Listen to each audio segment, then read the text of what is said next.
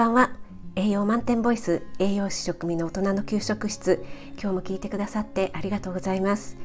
このラジオは聞くだけであなたも今すぐ作ってみたくなる聞くレシピ栄養のこと食べ物のことすぐに役立つミニ知識をなるべくわかりやすく配信しているのでぜひフォローしていただけると嬉しいです。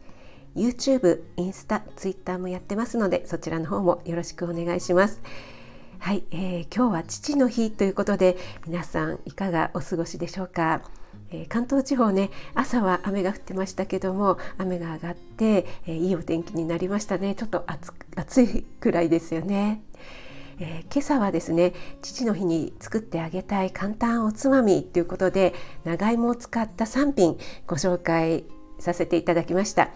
お越しいただいた皆さん本当にありがとうございました。えー、途中でですねコメントが表示されなくなってしまうバグですかね発生してしまって、えー、本当に来てくださった方には申し訳ありませんでした。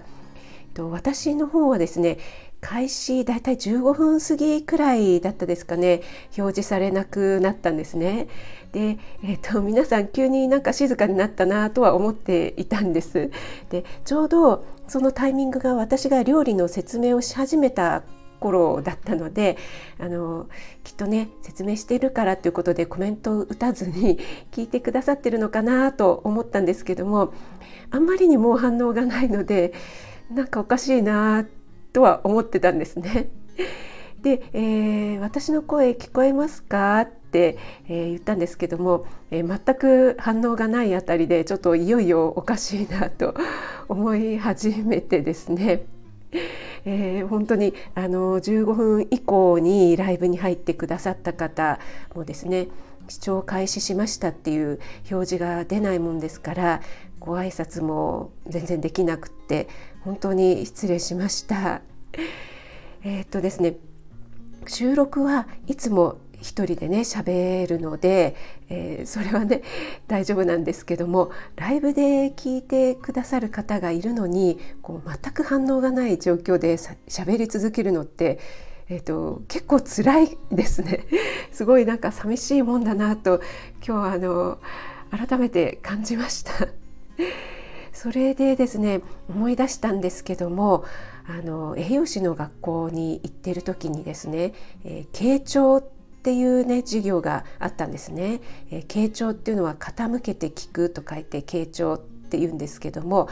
まあ、あの相手の言うことを否定せずに耳も心も傾けて相手の話を聞くっていうね、えー、会話の技術のことを傾聴っていうふうに言うんですけども、えー、栄養士はですね栄養指導で、えー、生活習慣による病気だったりね、えー、特定保健指導に引っかかってしまった方に、えー、どう改善してもらうかっていうことで、えその方とねこう対面で、えお話ししなくてはいけないので、えそういったね傾聴の訓練っていうのを学校でするんですね。でやっぱりねただやみくもにね今の食事じゃダメですよとかって言っても素直に聞いてくれる方はねあんまりいませんよねあのそういうふうに否定されてもね なかなか言うことを聞く気にはならないのでね。はいでえー、学校ではですねクラスメートと1対1になって、えー、聞く側聞いてもらう側ということでこうチェンジしながら、傾聴のシミュレーションをするんですけども、えー、確かね、えー、3パターンですね。3回やったと記憶してるんですが、えー、まずパターン1っていうのが、えー、聞く側がですね、えー、全く反応してはダメっていうパターンですね。無反応です。もう相づちもせずにニコリともせずにもう本当に能面のような顔でもうずっとえー、ただただあの無反応に聞くっていうパターンがそれが1ですね。でパターン2の方は話している相手が話している途中に、えー、ちょっと口を挟んだりとか、えー、まだ話が終わってないのにこう「いやそれは」とかって否定したりっていうのがパターン2ですね。でパターン3は、えー、ただただひたすら「うーんああそうですかうんう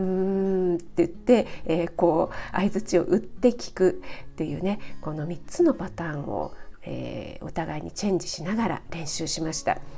でその時にねどれが一番辛いと思いますか？皆さん。